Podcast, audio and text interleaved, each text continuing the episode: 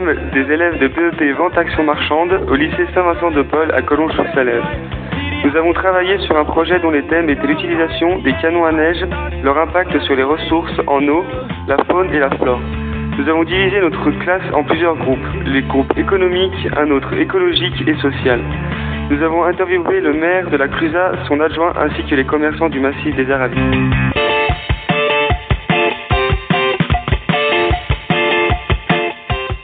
Nous allons donner la parole à Didier Blanchard de la société Techno Alpin, fabricant de canons à neige. C'est une filiale d'une entreprise italienne implantée dans la région lyonnaise. Préconisez-vous l'utilisation du Snowmax avec les canons à neige que vous fabriquez Alors non seulement on ne le préconise pas, deuxièmement le Snowmax est réglementairement interdit, mais la profession a engagé à ne plus utiliser le Snowmax. Après, l'utilisation du Snowmax, parce que ça s'est fait ces dernières années, l'utilisation du Snowmax par rapport à certains enneigeurs, il y a des enneigeurs à qui ça apporte beaucoup en performance, on va être capable de faire plus de neige, et de la neige de meilleure qualité, et des enneigeurs à qui ça apporte peu.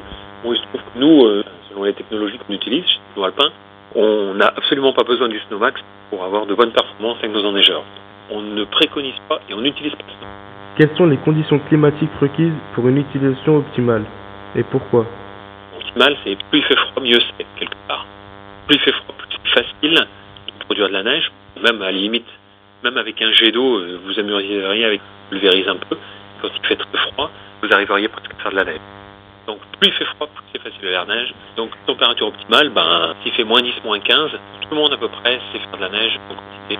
Il fait moins 30 par exemple, euh, on va quand même peut-être se heurter à des problèmes, à des risques de gel des équipements par exemple. Donc moi je retiens euh, ce que nos clients nous disent également, c'est que entre moins 10 et moins 15, ils sont très heureux pour faire de la neige. En dessous de moins 15, et récemment on a eu des températures inférieures à moins 20 degrés, bon, ils ont fait de la neige. Quels sont les forts de la neige de culture? En opposition à la neige naturelle? Euh, Oui. Il faut savoir que la neige produite par les enneigeurs a une densité plus importante que la neige naturelle. Je ne sais pas si vous avez remarqué, mais la neige naturelle, c'est très très faible en densité. Oui. On oscille entre 400 et 500 km3. Donc c'est une neige plus dense. Mais une fois que la neige naturelle a été damée, on est quand même sur des caractéristiques de densité similaires. Néanmoins, la neige de canon, elle a quand même un gros avantage par rapport à la neige naturelle, c'est qu'elle résiste mieux à l'usure, au passage, et aux aléas climatiques, c'est-à-dire à la pluie au soleil. Donc le gros avantage de la neige de culture, c'est sa, sa meilleure résistance technique. Quels sont ses points faibles? Par rapport à la neige naturelle, Oui. qu'elle coûte plus cher. c'est le seul point faible que je lui vois. Votre société est-elle sensible aux questions environnementales? Bien sûr, oui. Bien sûr, bien sûr. On est sensibilisé aux problèmes d'environnement. On a le label ISO 14001. Bon, depuis longtemps, on utilise des compresseurs sans huile. C'est-à-dire qu'il n'y aura pas d'huile sur la piste avec les enneigeurs no alpins. Donc euh, effectivement, l'environnement, c'est une vraie préoccupation. L'autre aspect, c'est la consommation énergétique, puisqu'il faut de l'énergie, hein, il faut de l'énergie pour produire de la neige. Donc on travaille euh, toujours à avoir le meilleur rendement énergétique, aussi d'un point de vue environnemental et coût d'exploitation. Bon nombre d'organisations écologiques estiment que la neige de culture représente un réel danger pour la faune et la flore des stations de montagne. Qu'en pensez-vous? En hiver, en montagne, normalement, il y a de la neige. Normalement. Donc, la faune et la flore sont, exposées à la neige. Quand nous, on fabrique de la neige, on ne fait ni plus ni moins que remplacer la neige naturelle qui manque. Je ne vois pas d'incidence majeure sur la faune ou la flore. Alors maintenant, il y a un petit bémol, c'est si vous fabriquez beaucoup, beaucoup de neige, là, ça aura une petite incidence sur la flore, parce qu'il y aura de la neige plus longtemps en fin de saison.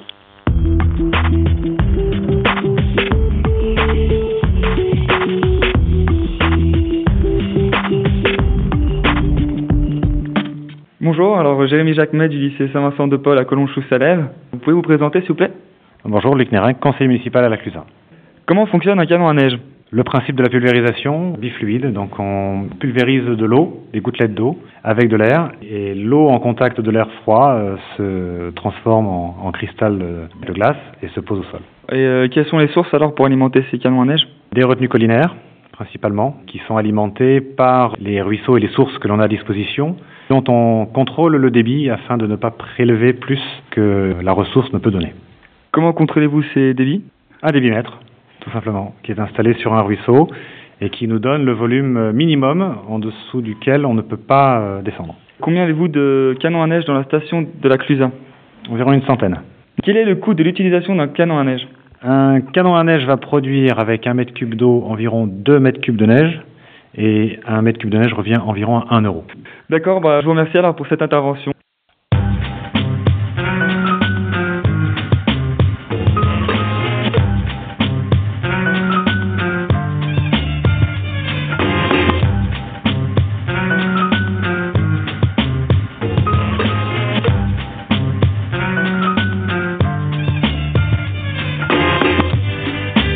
Bonjour monsieur, pouvez-vous vous présenter s'il vous plaît?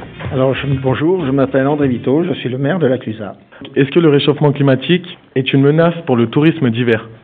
Alors je ne sais pas si c'est une menace pour l'instant, mais c'est une préoccupation que l'on doit en tant qu'élu euh, se soucier, parce que toutes les études prouvent, et d'ailleurs il n'y a qu'à voir la calotte glaciaire qui fond, donc euh, il est certain que l'on vit actuellement une période de réchauffement de la Terre. Donc nous, nous devons faire en sorte dans les mesures de notre moyen, de réduire d'autant que possible les gaz à effet de serre.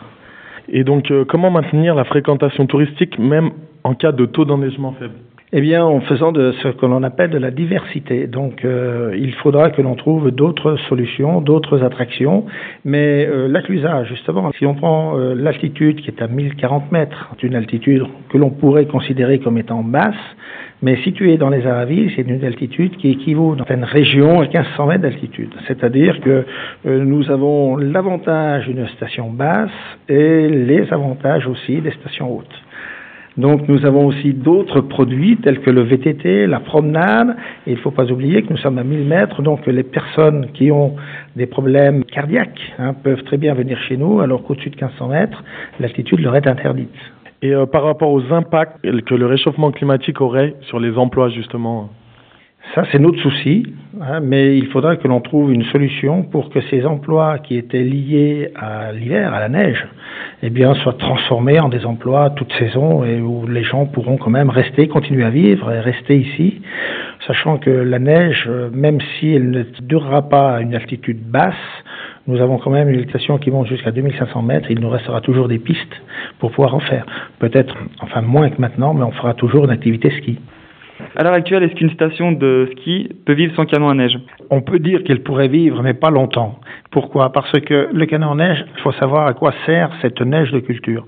Elle sert à faire la couche de neige au début de saison. C'est-à-dire que le canon à neige étant une machine qui nous fabrique de la neige qui ne sont pas des flocons, mais qui sont des billes. hein. ce sont des petites billes rondes. Cette neige est beaucoup plus dure. C'est une neige qu'on peut dire qui est sèche pas mouillée comme l'autre.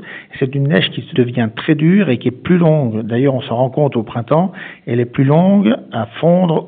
Et cette neige nous sert de sous-couche. Et lorsque la neige naturelle tombe dessus, eh bien, cette neige arrivant sur un sol froid, puisque la neige est froide, eh bien, cette neige va rester plus longtemps, va se tasser. Voilà pourquoi il est très intéressant d'avoir des canons à neige pour assurer j'allais dire, la pérennité de la saison. Quand je dis la pérennité, c'est la longueur de la saison, c'est-à-dire les quatre mois maintenant, hein, quatre mois et demi, hein, du 20 décembre à la fin avril, pour que nos stations puissent vivre. La neige sert à enneiger des parties difficiles, elle sert à faire notre fond de neige, elle sert à beaucoup de choses. Quel est le coût de revient d'un canon à neige? Alors, un canon à neige, lorsque l'on compte la machine, les terrassements, le travaux publics hein, qui font les terrassements, la tuyauterie, l'électricité, l'armoire électrique, on peut dire qu'un canon à neige revient à peu près entre 75 000 et 80 000 euros. Je vous remercie beaucoup pour le temps que vous nous avez consacré.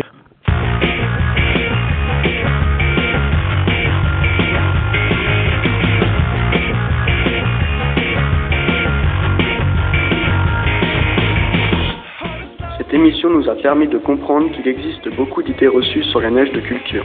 La neige de culture est un outil qui permet la viabilité du domaine skiable, le maintien des emplois en station et le plaisir des skieurs.